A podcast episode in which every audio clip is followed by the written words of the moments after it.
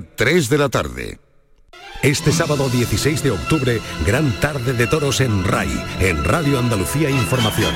A las 3, emisión de Encuentros Carrusel Taurino.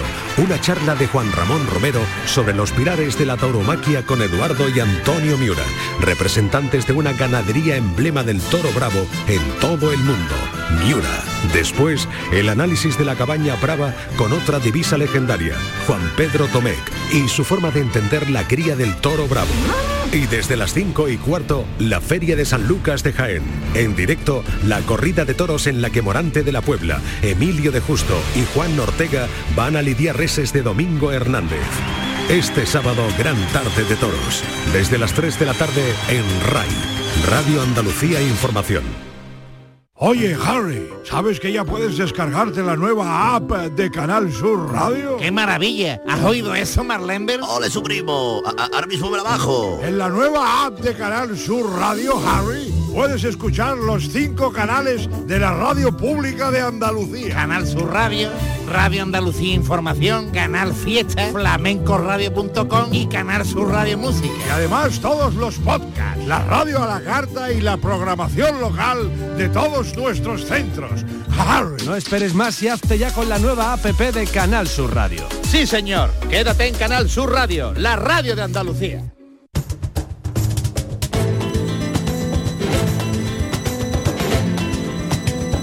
Carrusel Taurino con Juan Ramón Romero. Hola, ¿qué tal? Muy buenas tardes. Bienvenidos a Carrusel Taurino en una edición muy especial en la que vamos a vivir intensamente durante cinco horas la pasión por la tauromaquia y también algo muy singular. Es el cierre de la temporada 2021. Una temporada muy especial, muy singular, en la que hemos eh, casi casi recobrado una cierta normalidad y en la que la Feria de San Miguel en Sevilla ha puesto colofón a un esfuerzo ímprobo que han hecho todos los integrantes de este sector taurino tan peculiar. Así que lo vamos a disfrutar, pero primero lo primero. Así que bienvenidos a Carrusel Taurino en una tarde singular de toros.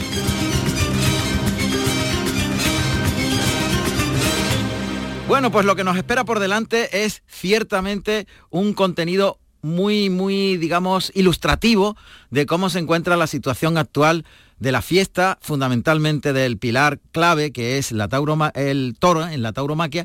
Y además vamos a tener en directo la retransmisión de la última corrida, digamos, oficial de la temporada, las últimas corridas en la Feria de San Lucas de Jaén, donde nos encontramos.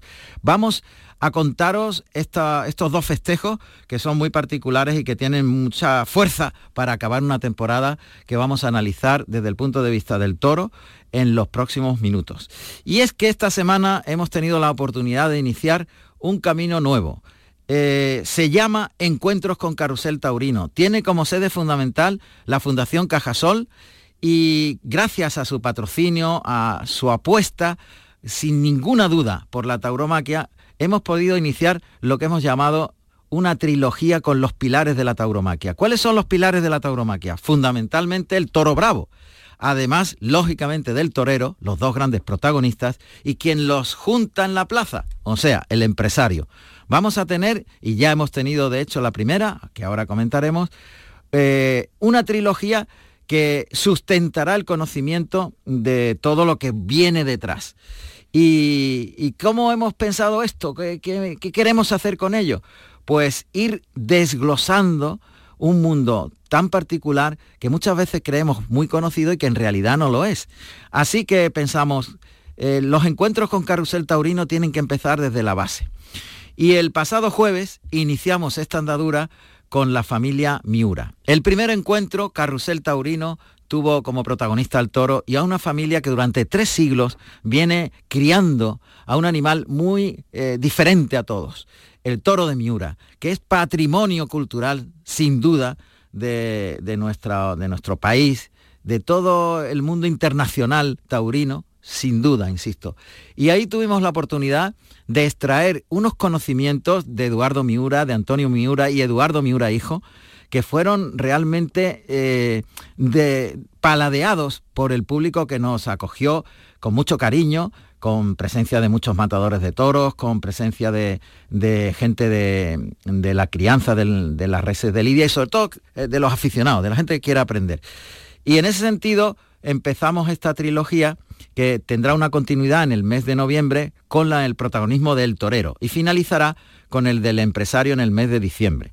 Estamos preparando grandes sorpresas, pero hoy vamos a disfrutar de esos momentos mágicos en los que intervienen también toreros que tuvieron la experiencia de estar delante de los toros de Miura, como es el caso de Tomás Campuzano, o recientemente del gran triunfador Manuel Escribano, que cortó dos orejas a un Miura en la última de San Miguel, y que participaron dentro del público, pero participaron con unas anécdotas divertidísimas y con unas guindas al pastel que nos habían ofrecido la familia Miura, eh, tremendamente ilustrativo y divertido. Todo eso lo vamos a, a, paladear en unos momentitos que vamos a ofreceros al completo este primer encuentro de Carrusel Taurino, con Carrusel Taurino, un encuentro con la familia Miura y con el Toro Bravo. Insisto, no os perdáis nada de las claves que nos dan eh, los Miura. Fundamentalmente, cómo es posible adaptarse durante tres siglos y estar en primera línea durante tres siglos en la crianza del toro bravo. ¿Cuáles son eh, esos eh, puntos y esos matices fundamentales para permanecer en el tiempo? Que no ocurra lo que ha pasado con otras divisas de enorme prestigio, famosísimas, que ya no están en Candelero, que pertenecen a la historia, pero no se anuncian en las grandes ferias. Sin embargo, los Miuras están ahí, tres siglos, siglo XIX, siglo XX, siglo XXI, y lo más curioso, veréis cómo los propios toreros eh, se asombran que el toro de Miura evoluciona y se adapta manteniendo la personalidad, se adapta a lo que piden los tiempos actualmente. Y todos esos conocimientos los vamos a disfrutar a partir de este momento. Así que os dejo con los con el primer encuentro con Carrusel Taurino, protagonista la familia Miura. Encuentros Carrusel Taurino, con el patrocinio de la Fundación Cajasol. Buenas tardes, todavía son buenas tardes. Y bienvenidos a estos encuentros con Carrusel Taurino. En principio agradecerles muchísimo el tiempo que nos dedican, que yo creo que es eh, importante que todos hagamos piña en un momento en el que eh, parte de nuestras raíces culturales pues parece que tienen como una especie de seísmo. Y la tauromaquia evidentemente también lo tiene, no hay que ocultarlo, sino hacer frente a ello. Por tanto, su presencia aquí hoy es fundamental. Y en nombre de la Radio Televisión de Andalucía y de la Fundación Cajasol, de la Fundación Cajasol y Radio Televisión de Andalucía, agradecidos eh, profundamente de su presencia, en primer lugar. Eh, en la RTVA, en principio, todos sabéis que hay una decisión manifiesta, clara y contundente de apoyo a lo que es nuestra cultura. Y el toro bravo es parte fundamental de esas raíces y de esas tradiciones. Y por eso estamos aquí, entre otros muchos eventos que a lo largo de nuestra historia hemos ido protagonizando con la decisión clara de ser locomotora en el empuje de soporte y por supuesto de afianzamiento de lo que es la tradición de la tauromaquia. Por eso eh, esta casa siempre eh, decididamente ha tenido iniciativas novedosas y espero que esta lo sea. Vamos a hacer en principio una trilogía, gracias al patrocinio de la Fundación Cajasol, siempre dispuesta a ayudarnos en el ámbito de la tauromaquia, siempre dispuesta a estar en primera línea y afrontar cualquier reto que se presente. Por eso nuestro agradecimiento a esta casa que nos acoge en el día de hoy, fundamentalmente. Y junto con ellos eh, decidimos que la tauromaquia y el flamenco son parte fundamental de esa base de nuestra cultura, de nuestra creatividad. En ese sentido hemos ideado los encuentros con Carusel Taurino. Eh, nosotros llevamos 23 años tratando de poner la tauromaquia al mismo nivel que otros eventos de primera línea, como pueda ser el fútbol. Y esta casa fue la primera que dio el paso en afrontar en tiempo y en dedicación y en equiparación el toreo, la tauromaquia, al nivel, por ejemplo, del fútbol. Y eso fue una iniciativa que se ha desarrollado a lo largo de estos días, de estos tiempos. Bien, ¿qué pensamos? Vamos a hacer un debate y vamos a intentar situarnos en el momento que vivimos en los tres pilares fundamentales de la tauromaquia. El toro, el torero y el empresario, que aúna todos los elementos que conforman enorme cantidad de matices, circunstancias, para que un fenómeno de esta magnitud tenga la vigencia que merece en nuestro siglo XXI. Y lógicamente vamos a empezar por el toro y pensamos, ¿cuál es el hierro, la divisa o la ganadería que pueda significar un símbolo de estos pilares? Evidentemente, Miura. Tres siglos de tradición, tres siglos, se dice pronto, en la familia Miura. 176 años. Es algo realmente prodigioso. Y por tanto estaba cantado. Tenía que ser la familia Miura la que compartiera con nosotros este inicio fundamental, el toro como el eje básico. Y lo que vamos a hacer es intentar hacer un recorrido breve por la historia de la crianza del toro de Lidia y sobre todo en base a su experiencia, no solamente la actual, sino la de todas las generaciones anteriores que soportan el nombre Miura, que es un patrimonio de nuestro país, en base a eso poder adelantarnos en el conocimiento de lo que puede ser la crianza del toro que nos espera. Hay muchas dudas al respecto. Se han planteado de improviso en un par de años. Ha caído sobre la crianza del toro de Lidia una serie de circunstancias que han desencadenado en la incertidumbre fundamentalmente como un futuro inmediato. Pero la fuerza la fuerza que tiene, la pasión que tiene la crianza del toro de Lidia, el arraigo y el movimiento cultural y económico que supone, es el mejor de los motores para que el futuro lo podamos ganar entre todos. Así que, una vez situado de lo que pretendemos hacer con esta trilogía, el mes próximo vendrá el torero y el mes siguiente vendrá el empresario y conformaremos esos tres pilares elementales para, si es posible, en un futuro continuar mucho más adelante. En principio, esa va a ser la base fundamental de estos encuentros de carrusel taurino. Y sin más, vamos a empezar ya a situarnos. En principio nos vamos a ir con unas imágenes hasta el centro neurálgico de la crianza del toro de Lidia de la familia Miura, como pilar fundamental. Insisto en lo de los pilares, porque los pilares son los que soportan el edificio y son básicos. Así que nos vamos a, a. Ahí eh, se, cuece la magia de la combinación genética fundamental de tres siglos de historia. Y a partir de aquí vamos a iniciar ese recorrido, si os parece. Así que muchas gracias, bienvenidos y todos juntos, adelante.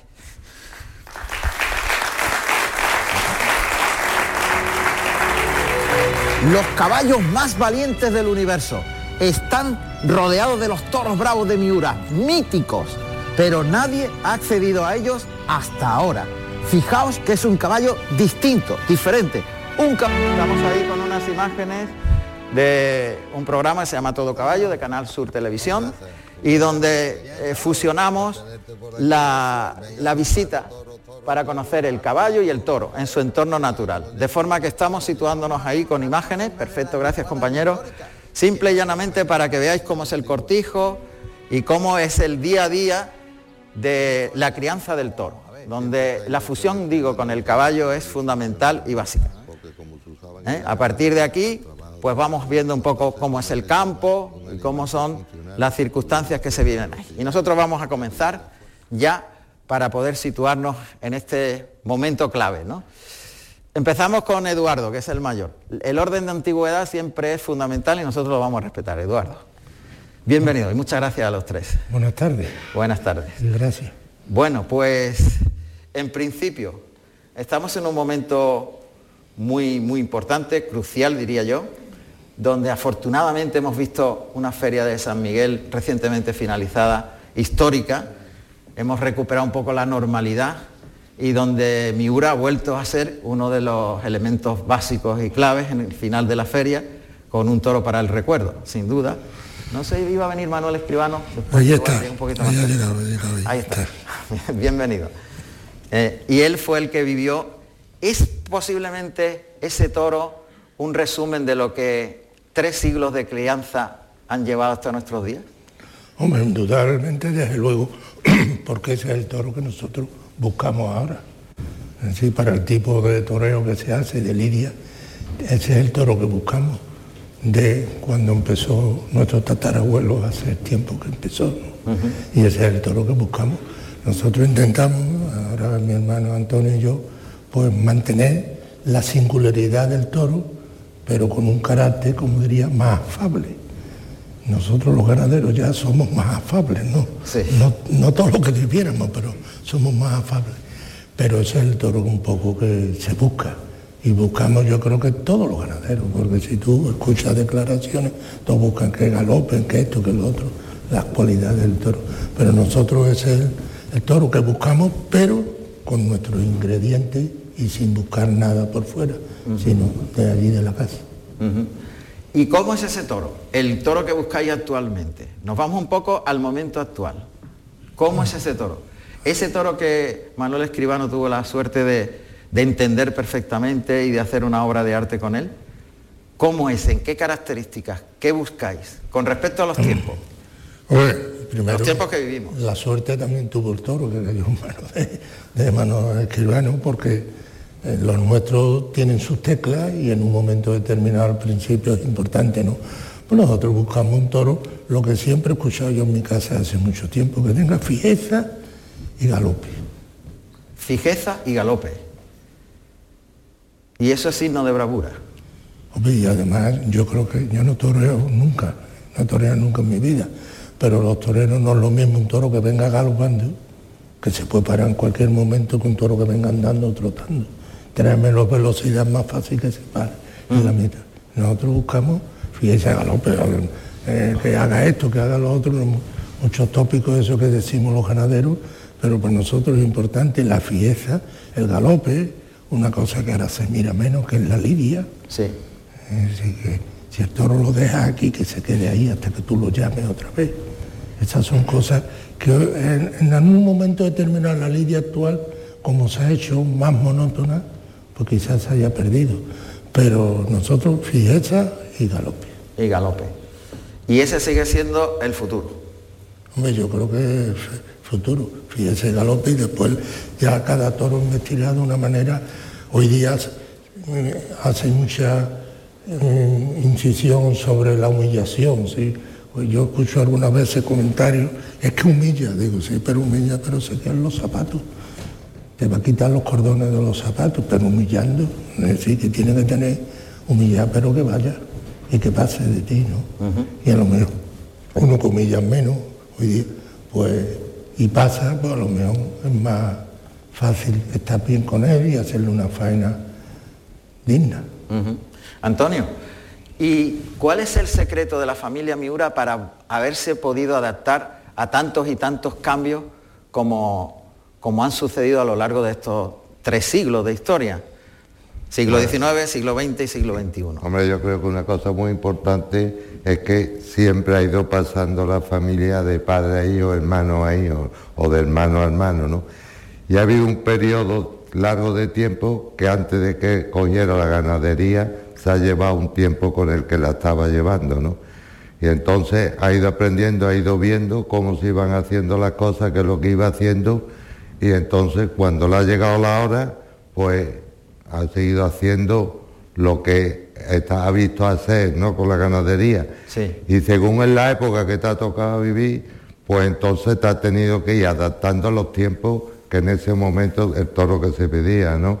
No es lo mismo el toro de la época de mi tío bisabuelo o de mi bisabuelo que cuando la coge abuelo y tío Pepe, ¿no? Que es cuando empieza el cambio en la corrida de toro y entra ya la faena de muleta cada vez con más fuerza, ¿no? Entonces ellos empiezan a adaptar ese toro para que en la faena de muleta el toro tenga más facilidades, ¿no?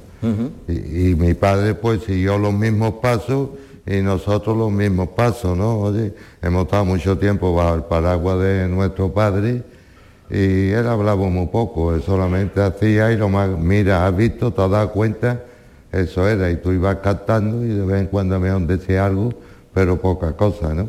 Y entonces, pues eso, adaptarte al tiempo que actualmente nos toca a nosotros, pero al mismo tiempo, hombre, mantener ese toro, ese sello, esa personalidad, que no la puede perder, ¿no? Que cuando salga ese toro al ruedo, pues por su movimiento de salida o la forma de mirar tendido desafiando y eso, que la mayoría de la plaza diga, ese es un toro de Miura. Después saldrá, bueno, malo, regular, como uno quiera, ¿no? Pero, y después otra cosa que, hombre, uno no es que lo quiera, que también esperan de nosotros ese toro complicado, ¿no? O sea, queramos o no, hay una parte de los que están sentados en el tendido que quieren ver ese toro complicado. Además, en la otra día en Sevilla, oye, escribano cuando dijo la voz parece que no es de Miura, ¿no? Toro parece que lo oyó y le pegó el portaretón. Quieren ese toro. Entonces muchas veces cuando ¿cómo quiere que os hagan la corrida de toro? Porque haya de todo como en botica, ¿no? Toro bueno, toro fácil, toro más complicado, porque al final de la plaza todo el mundo salga contento y al mismo tiempo que haya los toreros puedan triunfar con ellos, ¿no? Y adaptarte al tiempo que te toca vivir. Aquí no puedes ir contra corriente. Tienes que ir a favor de corriente. O sea, lo, que, lo que pide el público. Hombre, lo que, lo que se demanda, claro, ahora que vamos a querer sacar toro del año 1890, es absurdo, ¿no? Oye, ¿qué quieren ahora? ¿Las faenas más largas? Bueno, pues busca que aquello en la becerra que tenga más, más duración, ¿no? Pero, pero nunca, lo que no puedes perder nunca es tu sello y tu personalidad. Para lo bueno y para lo malo. O sea, eso no puede decir, no, yo, no puedo, nosotros no podemos poner la ganadería, volverla al revés, porque entonces pues, oye, no es miura, ¿no? Entonces tu sello, tu personalidad lo tiene que mantener. Y al mismo tiempo los triunfos de los toleros, oye, pues le dan más valor también, ¿no? Que la realidad. por muy bueno que haya sido el toro, y por muy noble y por muy tonto que sea el toro, es de miura. Veo que efectivamente esto que estáis situando, que es mantener en la familia la tradición de transmisión del conocimiento, que en realidad es lo que estáis comentando, es el conocimiento de las generaciones anteriores la que trasladáis a las nuevas. Y hay un periodo de formación, que es el que tienes en este momento tú, ¿no, Eduardo? Básicamente, ellos son mi paraguas, igual que su padre lo fue antes que ellos, ¿no? Lo que decía al final mi tío. Esto es una escalera que se va construyendo y a cada cual, llegado su momento, le toca su propio escalón que hacer, ¿no? Y quiera Dios que vaya la cosa para adelante. No tengo prisa ninguna, ¿eh? De momento, yo tampoco. mi tío me... Pero en el buen sentido. Ya, ya, ya. es la broma recurrente cada vez que estamos los dos. Bien, ¿Y qué has aprendido hasta ahora de ellos? Calla y mira. Calla y mira. Eso es más importante de lo que se cree, porque al final, hombre, ya en el manejo eh, del trato del ganado, pues es que no se pueden explicar, oye, cómo decirte que cuando le ha cambiado la cara al toro, eso es muy difícil de, explicar, ¿no?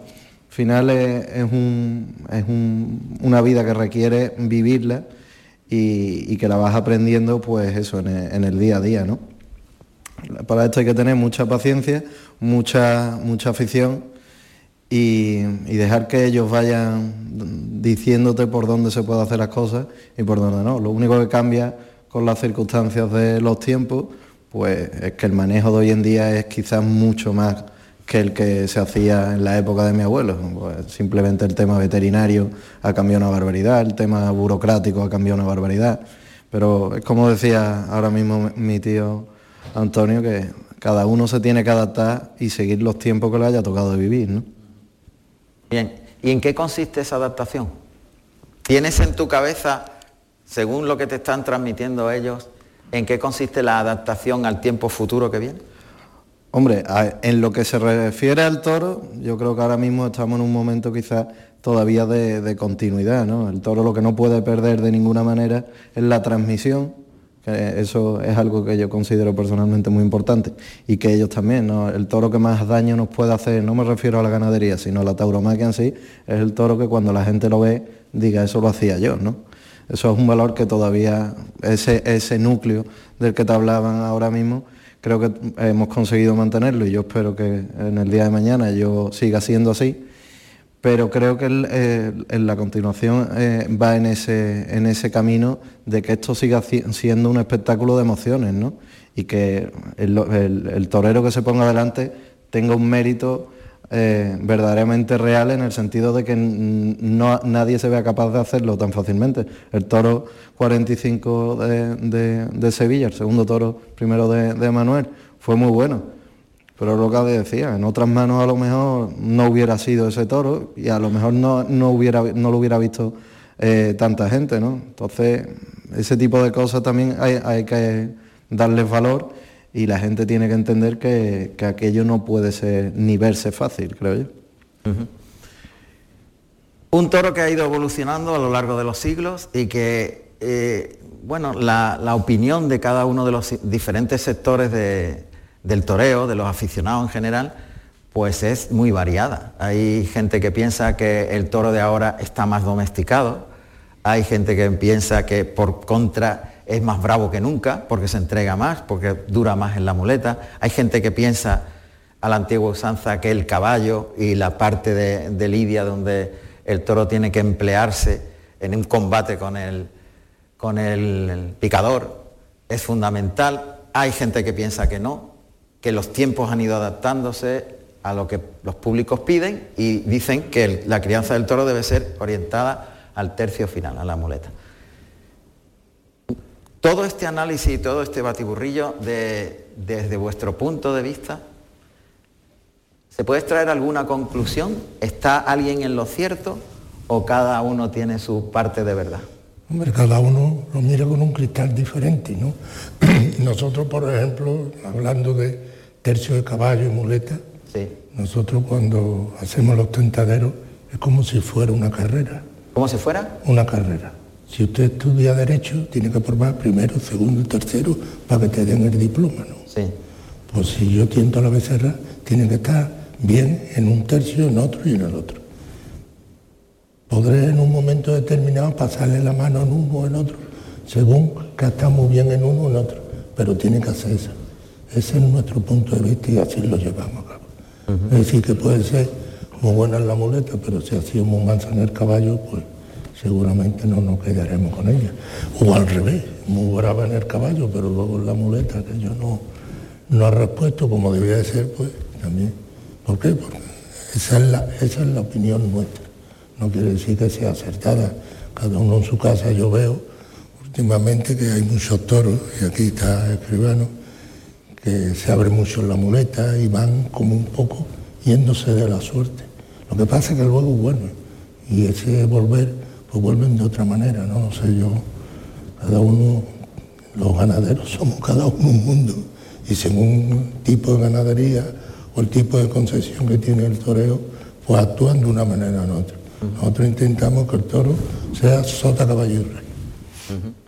Pero es verdad que en los tentaderos, en la selección, en el campo, es verdad que es donde está el futuro, sin duda. Y a la hora de la selección, en esa adaptación en la que venimos intentando explicar cuál va a ser en el futuro inmediato, en ese punto concreto es donde se gana ese futuro. Quiero decir, eh, me imagino que habrá unos ciertos cambios de tendencia a la hora de seleccionar o no vosotros permanecéis fieles a lo de siempre. No, hombre, es cierto no, porque yo que tengo una edad que veía los tentaderos en la época que vivía abuelo tío Pape, estoy hablando de los años 50, por la becerra aquella, hoy no sale ninguna. Aquellas becerras salían dando vueltas por allí, era otro mundo. Saltaban. Saltaban, eh, pegaban dos veces al caballo y salían corriendo y se iban, en fin, y ya aquello estaba domesticado. Estamos hablando de los años 50 el año 50. me acuerdo yo que, iba yo chico, con 108 años, allí al tentadero y las becerras que ya eran otro mundo. Porque eh, nosotros la hemos parado siempre de salida, porque había otro que le damos nosotros. Porque eso fue cosa de... Aquí hay dos personas que son muy importantes. El abuelo Antonio y tío Pepe, que fueron los que empezaron el nuevo camino. Y ese nuevo camino fue que las becerras tienen que hacer lo que le hacen un toro en la plaza hoy día. Pararlo con el capote y ponerlo en el caballo. Eso es una adaptación. a los tiempos, una evolución. Una evolución, porque en aquella época era solo caballo. Y ellos empezaron, estoy hablando del año 20, no del año pasado. Cuando murió Joselito fue cuando ya ellos empezaron a cambiar un poco. Y, ese trabajo lo hicieron abuelo y tío Pepe hasta que mi padre cogió la ganadería, que siempre estuvo a la vera de su padre y su tío. Y es lo que decía mi hermano, no se hablaba. Lo más que él te decía era fíjate, está fiado. Y ahí se quedaba. Es difícil aprender así, ¿eh? No, te ha funcionado, ¿no? Te espabila, te espabila, bueno, tiene, que, tiene que estar pendiente de las presiones de las becerras. Hombre, yo no es por nada, todo que él se pone delante de un toro, si le mira a los ojos, en un momento determinado ve un cambio que dice, este va a hacer otra cosa, como las personas. Al final, algunas veces hay que tratarlo, y más los nuestros, que muchas veces te miran y parece que te analiza el toro a ti, no tú el toro. ¿Eh? Te analiza el toro a ti. Sí, sí, sí, porque aquí hay algún torero que lo puede decir, ¿no? Y nosotros eso es lo que hemos hecho, es decir, igualar por lo mismo importante el caballo como la muleta.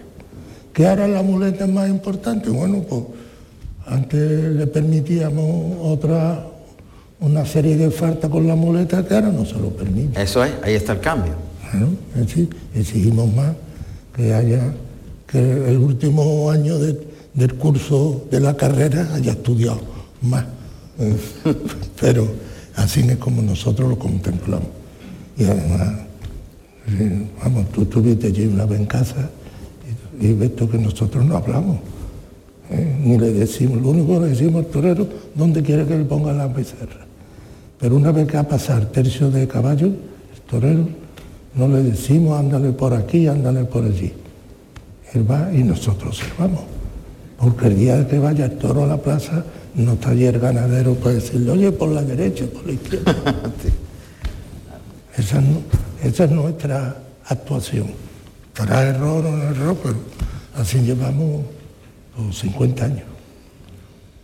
Antonio, eh, quería preguntar al respecto de la situación que estamos viviendo ahora mismo y donde tenemos tantas diferencias de criterios, eh, socialmente también es manifiesto que hay una polarización de la opinión al respecto de qué deberíamos hacer para que un mensaje que antes llegaba fácilmente a la sociedad de lo que supone la crianza del toro de Lidia, lo que supone el mismo animal en sí para nuestra cultura, para nuestro patrimonio, para nuestra riqueza, para nuestra economía, hasta hace muy poco el mensaje era muy fácil de transmitir a la, sociedad en general.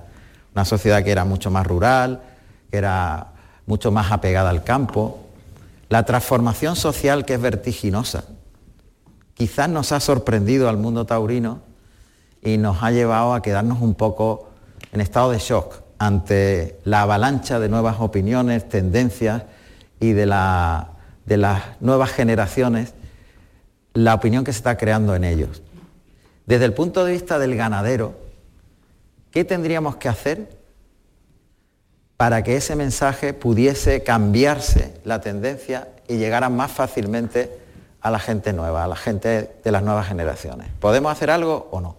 Hombre, como tú muy bien has dicho, pues verdad que la fiesta de los toros, pues siempre se ha ido manteniendo y siempre, no, esto lo arregla el toro y aquí no pasa nada, los ataques eran mínimos, era más rural, todo esto ha ido cambiando actualmente, ahora tenemos mucho más ataques con los antitaurinos, con los animalistas, todo eso.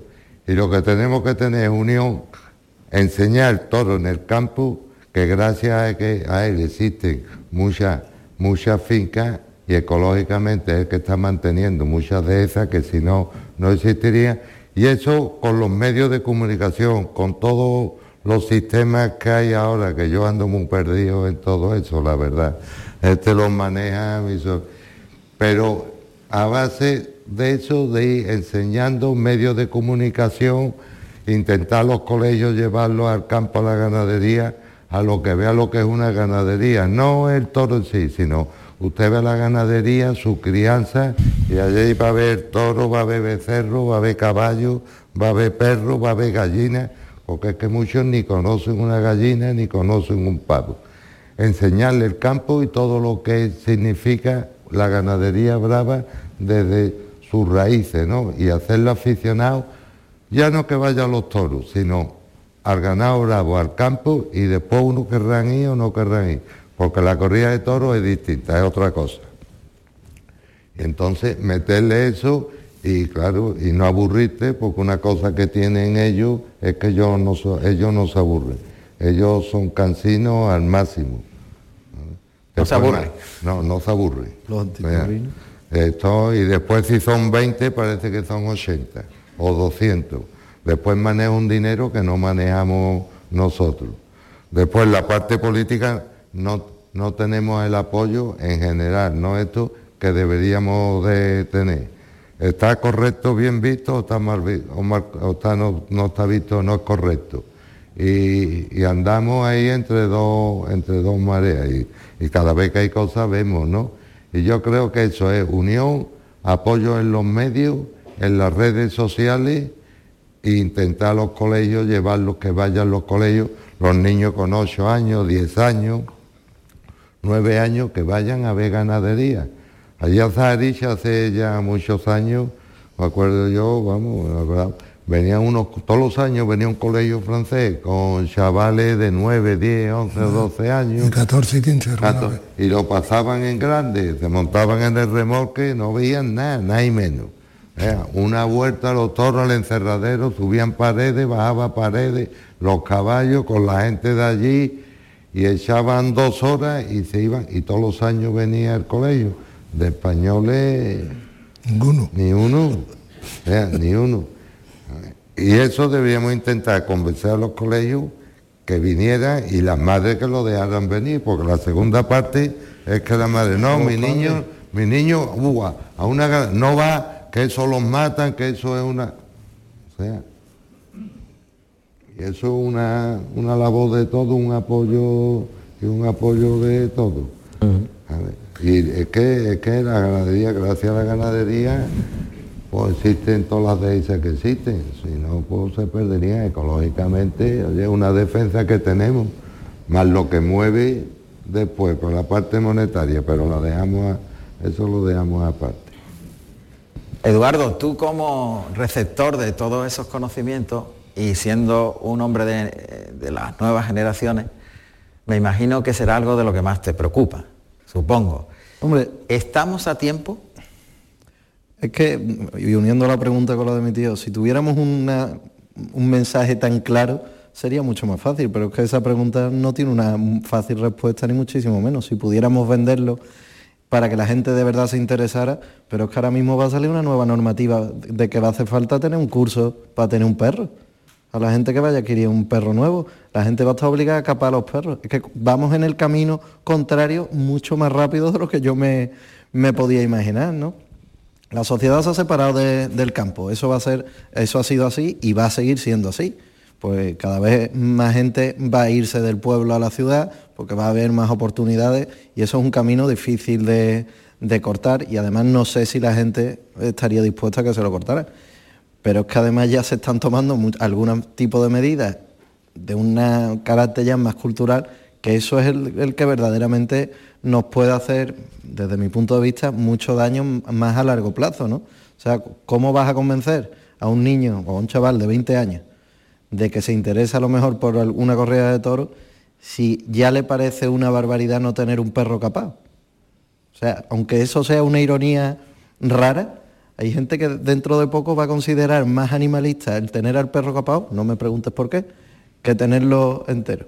Pero es que ese es el camino por el que nos vamos moviendo. Entonces, es difícil, yo creo que lo, principal es, unirse, el, mundo taurino en general, pero una verdadera unión, dejar un poco las, discrepancias que, podamos tener y que es natural tenerlas, y, hacer un, dique de contención y de protección frente a toda esta estos nuevos movimientos que se mueven muchísimo más en redes sociales que nosotros, que hacen muchísimo más que nosotros y que desde un punto de vista político están mucho mejor vistos que nosotros, porque aquí en España, en Francia, en Francia sobre todo hay menos complejo en ese, en ese aspecto, ¿no? que pueden, puede haber un partido político de cualquier ámbito que, que, le, que esto apoye.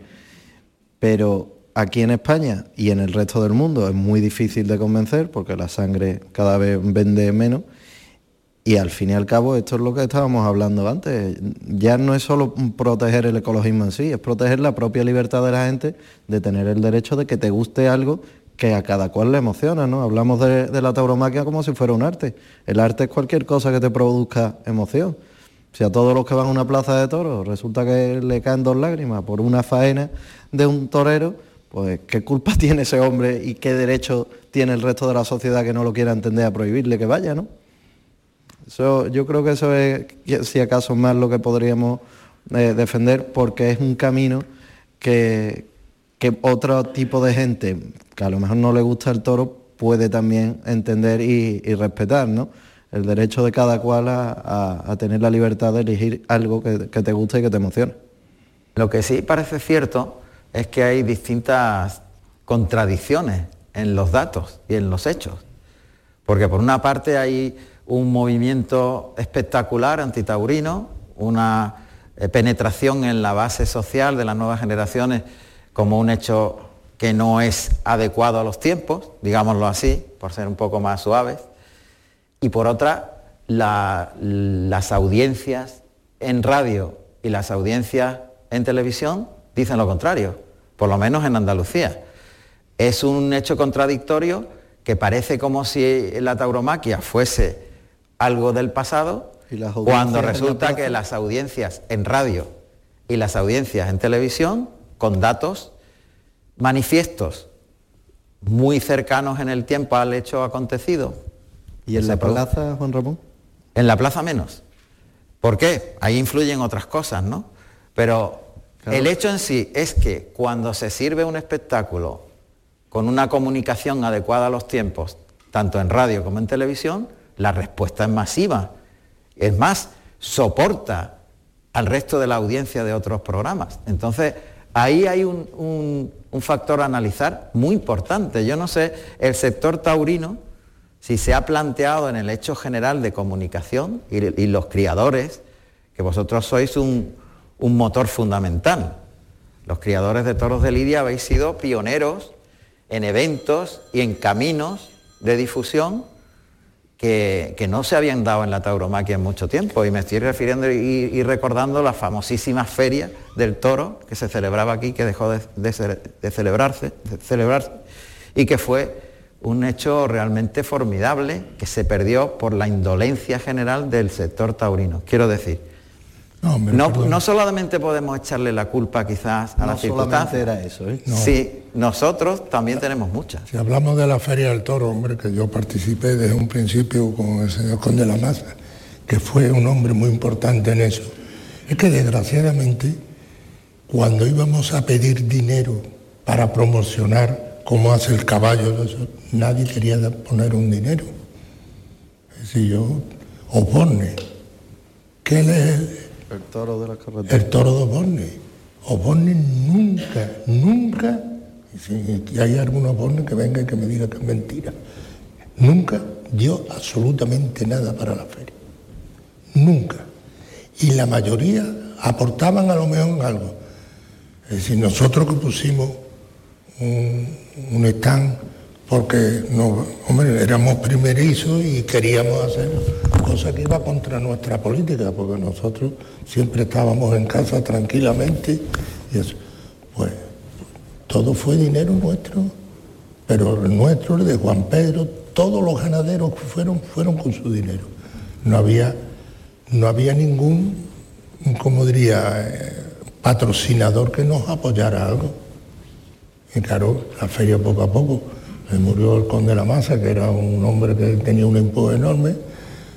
Yo ya tenía el empuje más chico y poco a poco, cuando yo me fui, ya aquello, cambiaron el director, que nos apoyaba mucho ya, como valía un dinero que ya no podían eh, costearse, pues aquello se murió, porque la Feria del Toro tuvo, fue, hay un antes y un después de la Feria del Toro, porque la ANSE, que es lo más importante, la Feria del Caballo, borramos la ANSE durante dos años, tres años, y después la fecha.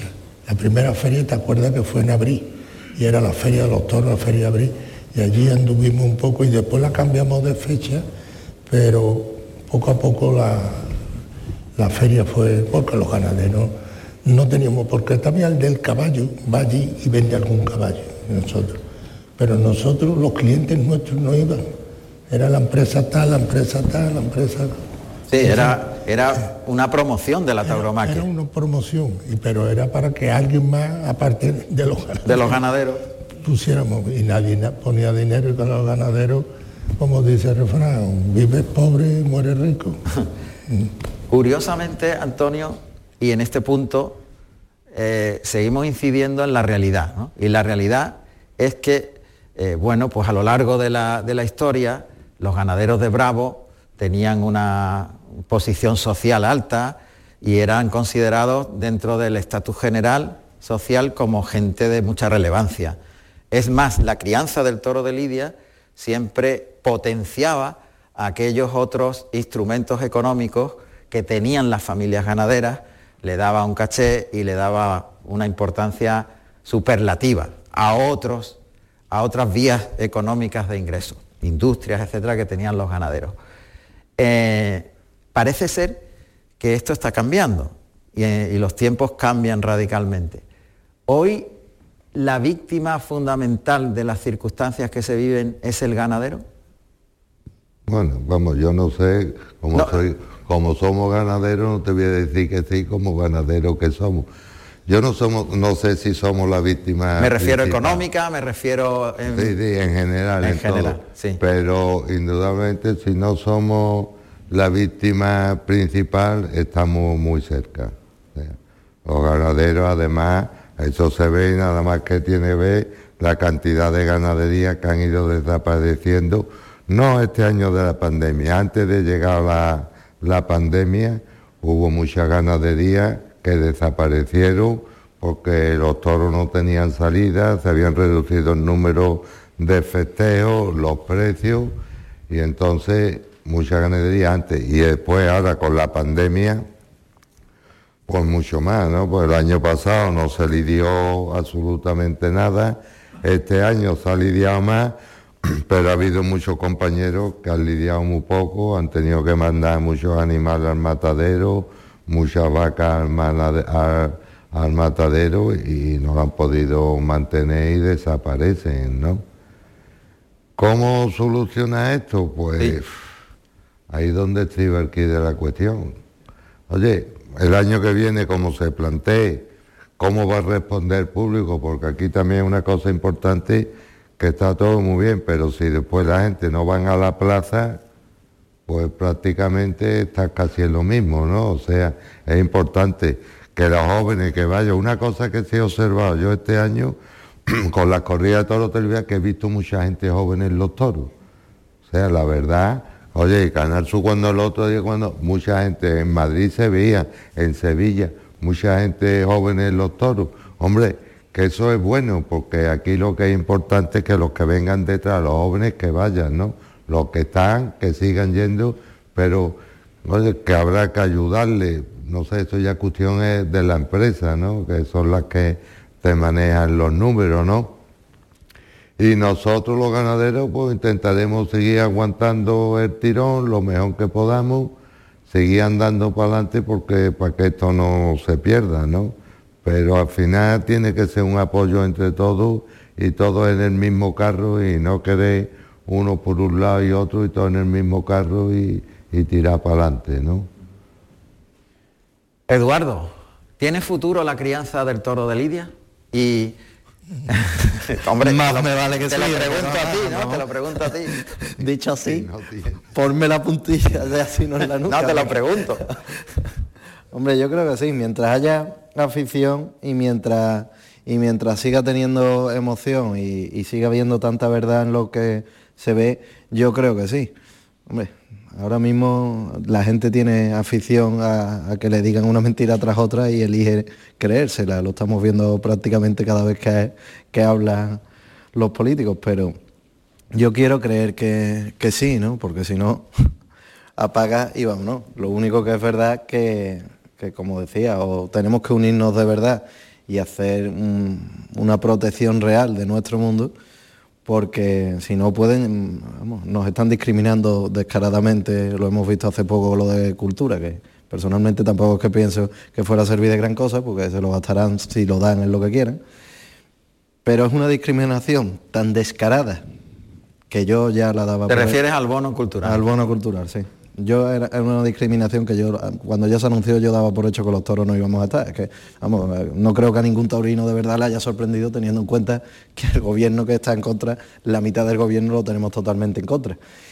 Pero aparte de eso, es que es tan descaradamente como lo hacen y no pasa absolutamente nada porque nosotros no tenemos la fuerza para quizás apretar de, que tienen a lo mejor otros sectores, ¿no? Y entonces, pues creo que eso es lo primero que, deberíamos de tener, una unión real de todos los sectores taurinos y para soportar mejor los ataques que desgraciadamente pienso que, que van a ir a más. Si tenemos futuro, pues sí, hombre, todavía quedan y van a más asociaciones y gente joven que yo conozco así más de mi edad, que es lo que hay que intentar eh, educar y, aficionar a, este mundo que tiene muchas cosas que merecen la pena, muchísimos valores que merecen la pena y más actualmente, ¿no? Eh, el, respeto a los que han venido por delante, eh, la educación en sí, ¿no? Eh, la gente se pule mucho si se mueve en un mundo taurino porque acompaña y es un mundo que tradicionalmente también ha sido culto, ¿no? que ha traído a gente de, de las letras, del arte en general. En fin, yo creo que, es un mundo que tiene muchísimas cosas que merecen la pena, muchos valores que no deberían de perderse y quiera Dios que eso le dé una base que lo soporte durante muchos años todavía. Eh, parece que todo este tiempo es tan convulso y existen tantas contradicciones que yo hace un momentito le acabo de hacer la pregunta a Antonio si es la víctima actual económicamente fundamentalmente eh, el ganadero, pero me cuentan, Eduardo, que en el plazo de dos años, dos, tres años, el ganadero puede tener un cambio radical en cuanto a, este, a estas circunstancias, ¿no?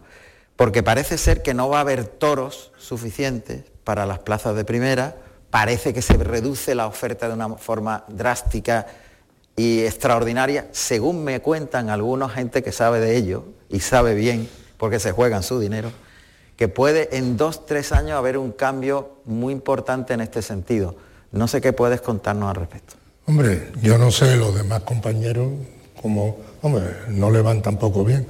Nosotros se puede decir que prácticamente hemos mantenido nuestra misma mecánica, porque nosotros cuando vino la euforia aquella tan grande. Mi padre, yo no estoy hablando de ahora, mi padre, siempre siguió con su mismo número de vacas y su mismo número de corrida de toros. ¿Hubiese más o menos demanda? No, lo que hacía era que vendía a lo mejor a dos años vista. Mi padre vendió corrida de toros, ¿verdad? A dos años vista, le prometía este año no. Sí, pedía y cuando eso era... Y a, a dos años vista. Pero seguía con sus ocho, nueve, diez espectáculos de ahí no se movía. Y nosotros, a mi padre durante 50 años no le fue mal. Y nosotros no somos tan inteligentes para romper ahora el esquema. Entonces hemos seguido la misma política, mantenernos en nuestros números y estar aquí en nuestros números. Y no sé lo que pasará de aquí para adelante, pero nosotros seguimos nuestros números. Hubo a ver si es verdad que dentro de dos años A ver si es verdad, ¿no? Lo que pasa es que hubo, como todo, hubo gente que crió mucho más y eh, un número y entonces pues claro, cuando se quedó. Y esto es un animal, aquí lo que tiene que ver es que una prueba tarda cinco años en ver resultados. Cubre el toro la vaca, la vaca lo tiene, cuatro años, cinco años. Y a los cinco años tú crees que va a haber 200 toros para lidiarse y resulta que nada más que quieren 80. 80. ¿Eh? Claro, es muy difícil planificarte con un largo plazo. Todo es como muy imprevisible. Imprevisible eso y después también la selección, por eso es tan complicada, porque tú cuando hace una cruza de, de un cementerio que tiene interés con las vacas, pues tarda casi cuatro o cinco años en ver la actitud de, los hijos de ese toro. Y aquello está equivocado y ahora empieza otra vez por otro lado. Así que es lo que decía uno, que la vida de un hombre es muy corta para manejar una ganadería. La vida es muy corta, ¿no? De un hombre es muy corta para manejar una ganadería. Antonio, ahora dentro de un momentito vamos a cambiar el tercio, pero ¿qué tiene la crianza del toro de Lidia que engancha tanto? Que a muchos, muchos ganaderos le cuesta el dinero, que lo que aspiran es a empatar, si acaso, y sin embargo no pueden abandonarla. ¿Qué es lo que tiene esa, qué magia tiene, qué, hay dentro del ganadero para afrontar todas esas vicisitudes? yo te lo digo de fin particular, porque después cada persona es un mundo y la ve de una forma. Oye, si te gusta el campo, si te gusta el caballo, y está andando con animales en libertad, que además tiene sus su riesgos, sus emociones, una serie de faenas en que se arranca, en que briegas con ellos, pues eso es lo que te engancha. Eh, después, oye, tú tientas y todo eso y el resultado de todo ese trabajo es la lidia. Pero ese es el resultado de tu trabajo. La satisfacción de bregar con ellos, de verlo distintas épocas del año. Cuando es en primavera y tú entras por una piedra de vacas parías, con el campo verde en el mes de mayo, y ves esas vacas lustrosas, esos terneros correteando, te puedes llevar una hora viéndolas o dos horas y no te cansas. Vamos, a que te guste el campo, la naturaleza y los animales.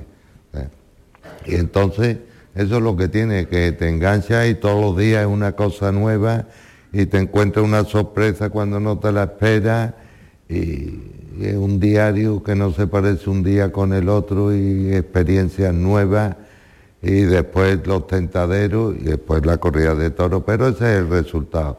La mantiene porque durante todo el año lo está disfrutando, ¿no? Bueno, yo en principio quiero agradeceros que estéis ahí tan atentos y tan pendientes porque estamos aprendiendo muchísimo de la realidad de lo que un ganadero con la tradición de la familia Miura puede ofrecernos. ¿no? Pero también quiero agradecerle a los oyentes que, van a escuchar este programa, que están escuchando este programa, quiero agradecerles eh, eh, ese interés tan grande eh, por todo lo que acontece en el planeta de los toros y en particular por, por su implicación también con Carrusel Taurino y con lo que la Radio Televisión Andaluza ofrece en el ámbito de la tauromaquia. Gracias a todos los oyentes, porque este programa se va a oír al completo. Es un programa en directo con todos vosotros, con el apoyo de la Fundación Cajasol y la Radio Televisión Andaluza. Así que esto lo podréis oír el próximo sábado. ¿eh? El próximo sábado a partir de las 3 de la tarde vamos a tener una programación muy intensa hasta el final de la corrida de Jaén que como todas las corridas de, las grandes ferias andaluzas durante tantos años, tantas décadas, hemos llevado hasta todos los oyentes en directo de todas las ferias importantes de Andalucía, con una media entre 50 y 60 retransmisiones. Y es un momento de agradecimiento a toda esa gran familia de Carrusel Taurino que hemos ido construyendo durante tantos años. Permitidme ese inciso. Hay muchos toreros, figuras del toreo y, maravillosas personas que nos acompañan hoy, que han tenido la deferencia de, venir junto con los aficionados para participar en este primer encuentro de Carrusel Taurino. Pero entre ellos, eh, eh, bueno, está por ahí, he visto a Oliva Soto, al maestro Víctor Puerto, he visto a, Manuel Escribano que ha llegado ayer después de entrenar y al maestro Tomás Campuzano. No sé si hay alguno más, pero perdonadme si no, si no lo he visto anteriormente. Eh, y disculpadme si no lo, saludo, pero no, he visto a, otras personas que han podido llegar más tarde. Pero yo quisiera, si me lo permitís, dentro del análisis que estamos haciendo del, toro bravo, que alguien que se ha puesto delante de los Miura muchas veces, pues, pues, pueda darnos un poco su impresión de cómo ha ido esa evolución de la crianza del toro.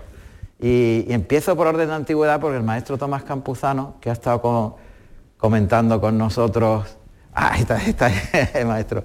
Ha estado comentando con nosotros parte de la feria de, San Miguel. Es un lujo tenerle, ya no solo como, como, gran maestro y gran figura, sino como persona. para comérselo, maestro. Lo digo aquí públicamente. Bueno, el maestro ha tenido mucha experiencia en esa evolución de la crianza del toro, de la búsqueda genética del comportamiento del animal. ¿Cómo mm, podría explicarnos desde su experiencia personal esa transformación? ¿Cómo ha ido cambiando el toro en estas décadas, maestro? Buenas noches. Pues sí, que son buenas noches. Sí, buenas noches. Eh, bueno, primero dar las gracias por la, invitación de estar hoy aquí. La enhorabuena a, a Canal y a Cajasol por,